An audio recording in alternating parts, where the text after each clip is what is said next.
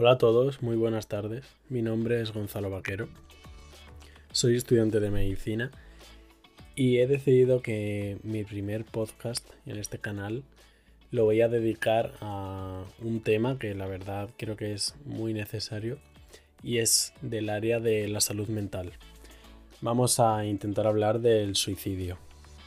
Yo no soy psiquiatra ni soy experto en el tema, pero sí que es verdad que me he preocupado bastante por informarme y quiero aportar mi granito de arena porque creo que es algo que realmente mm, es ignorado por muchas personas.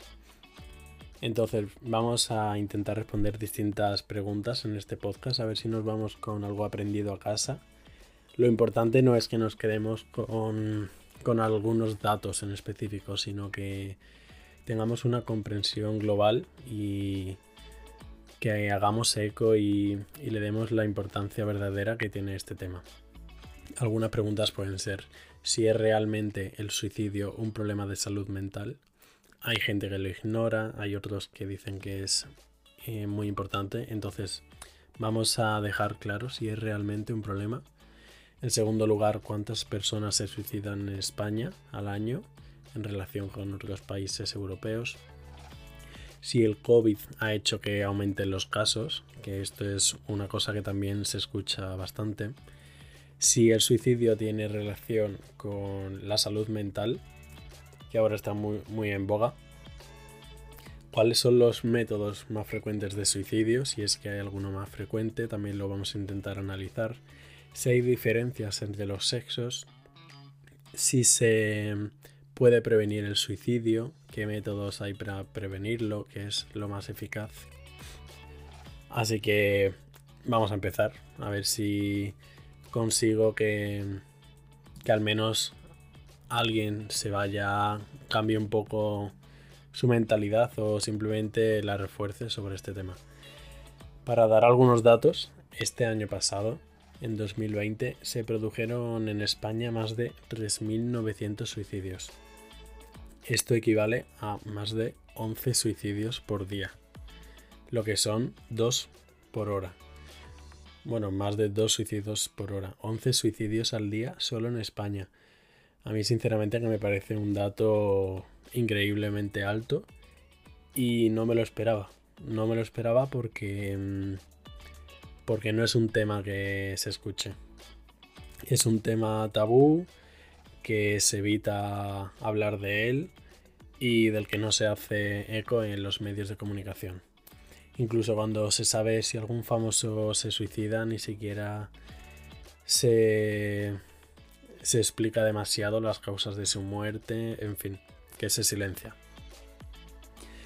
Para dar algunos otros datos, también se sabe que el suicidio ocurre más de dos veces y media más eh, en mayor número de veces que los accidentes de tráfico y que otras causas de muerte que son igualmente importantes como puede ser la violencia machista, el suicidio ocurre más de 80 veces más que la violencia machista y también muchas veces más que los homicidios.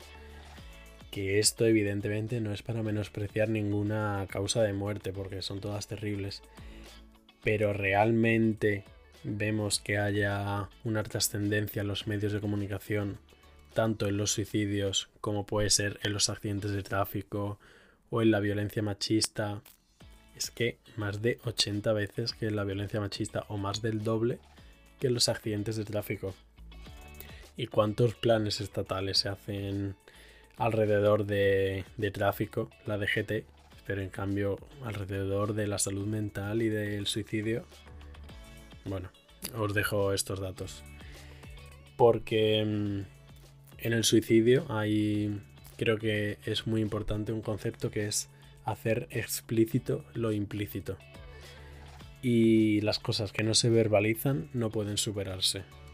Por eso es mm, de vital importancia y como vemos hay muchísimas personas que dependen de ello que se hable del suicidio, sin tapujos y sin ocultar nada. Bueno, vamos a seguir dando algunos datos.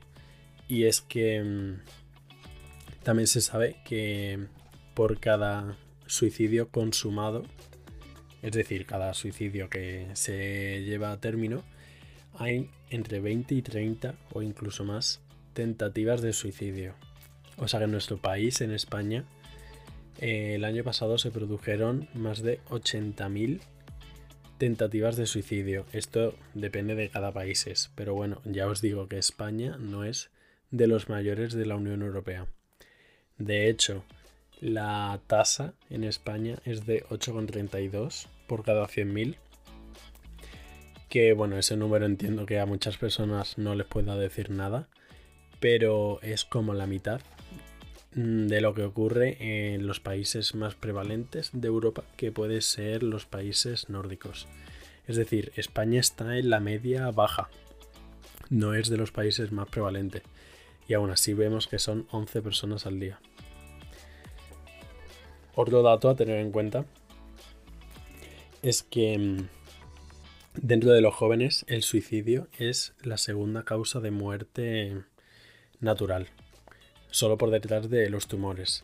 También se sabe que, sin embargo, aunque en jóvenes parece que es muy frecuente, en realidad cuando se produce un pico de la incidencia del suicidio es en ancianos en mayores de 70 años, lo cual claramente está relacionado con las mayores tasas de depresión y con el sentimiento de soledad, que tiene mucho que ver porque también viendo las distintas causas por las que se produce el suicidio, se sabe que detrás de ellas, en un 90%, en más de un 90% de casos, es por un problema de salud mental, de enfermedad psiquiátrica, y la mayoría de ellos es por depresión.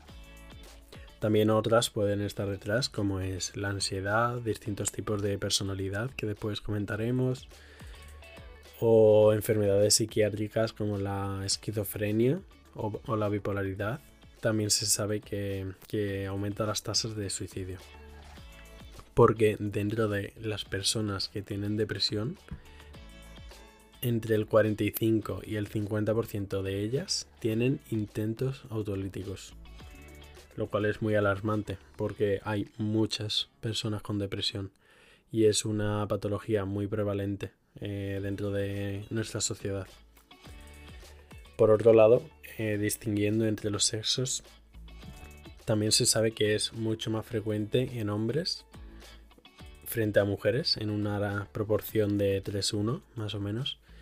Eh, esto significa que en un 75% de veces más o menos el suicidio ocurre en varones. Sin embargo, esto es el suicidio consumado, pero por otro lado, eh, los intentos autolíticos son más frecuentes en mujeres. Esto puede ser porque las mujeres utilicen medios para acabar con su, vida que sean menos letales. O sea que los hombres utilizan otros más letales, como puede ser las armas de fuego, eh, precipitarse al vacío o el ahorcamiento. Dentro del grupo de los jóvenes, también se sabe que normalmente están desencadenados por un ataque de, impulsividad.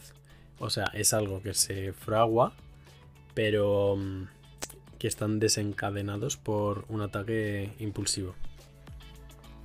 Dentro de los métodos más frecuentes de suicidio, sabemos que más del 90% de ellos, el 91%, es por métodos no tóxicos o sea, por precipitación, por conducir a mucha velocidad, ahorcamiento, armas de fuego, y que solo el 5% aproximadamente se atribuyen a métodos tóxicos, como puede ser tomar muchas pastillas que te provoquen la muerte.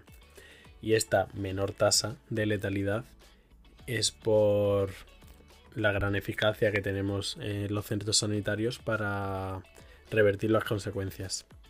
También sabemos que estos métodos tóxicos son más frecuentes en mujeres más que en hombres. Respondiendo a la pregunta de sobre si el COVID ha aumentado los casos, que seguro que algunos lo preguntáis, este año pasado en España se cumplió el récord histórico de tasa de suicidio desde que se tienen registros. O sea que sí, lo ha aumentado. Y el COVID también ha aumentado las tasas de ansiedad y de depresión en las personas. Lo cual puede parecer evidente, pero bueno, estos son los datos. Se ha llegado al máximo histórico en España. Dentro de los factores de riesgo, que sabemos que hay cosas que aumentan las tasas de suicidio, el principal de ellos es el haber tenido un intento autolítico previo. Es decir, el haber intentado suicidarse antes es el principal factor de riesgo para cometer suicidio. Por eso, las personas que lo intentan hay que tenerlas vigiladas muy de cerca y, otorgarles mucho apoyo constante. Otros factores de riesgo pueden ser rasgos de personalidad, como una personalidad histriónica, una personalidad borderline o límite, esquizofrenia, bipolaridad, personas con un carácter más retraído, con un poco más de tendencia a la depresión. También son factores de riesgo los antecedentes de abuso, de maltrato, de violencia, la pareja de violencia familiar.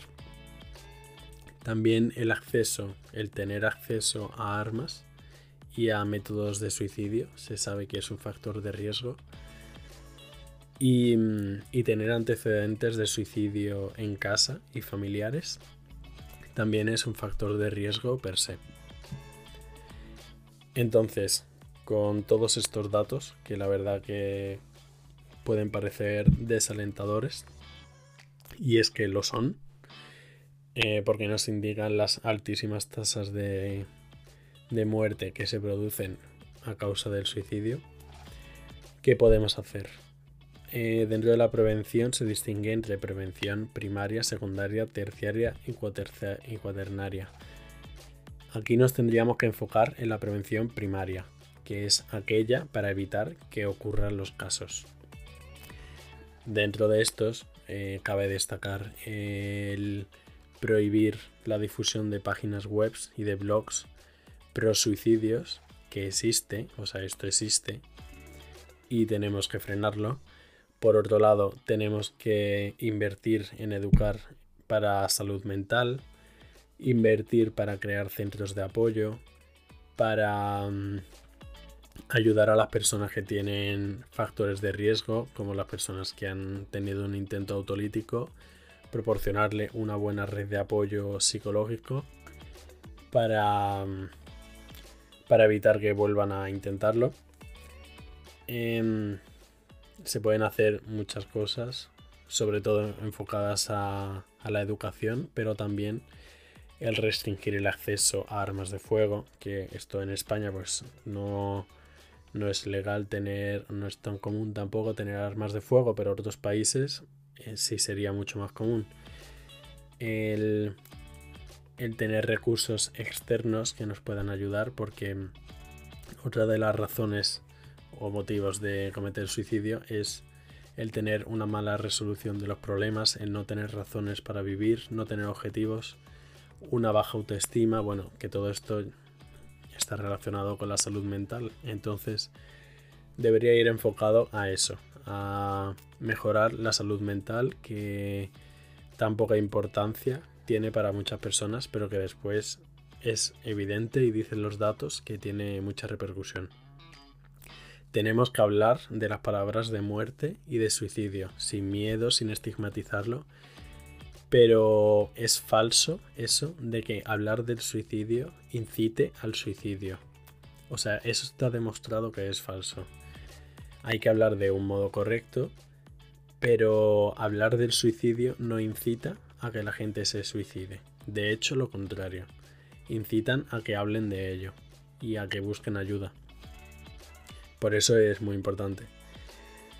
Por otro lado, no hay que banalizar a, a una persona que se nos acerque con ideas autolíticas. Hay que evitar responder con el no digas tonterías. Hay que tener mucho cuidado, una escucha activa, sobre todo los sanitarios, porque la mayor parte de personas o una tasa una parte muy importante de personas que se suicidan han ido en los últimos meses o semanas al médico que puede ser por alguna dolencia un poco somática o que no se relacione con nada orgánico, pero por eso los sanitarios tenemos que tener especial cuidado para detectar todos estos signos. Y mm, creo que aquí voy a acabar el, el capítulo. Ha sido corto, pero espero que os haya ayudado a arrojar un poco más de luz sobre este tema. Y que es un tema que, que no podemos olvidar. Y quería que fuera el primero del canal. Así que cualquier sugerencia que tengáis me la podéis mandar, opiniones, lo que sea, me podéis escribir a mi correo. Muchas gracias.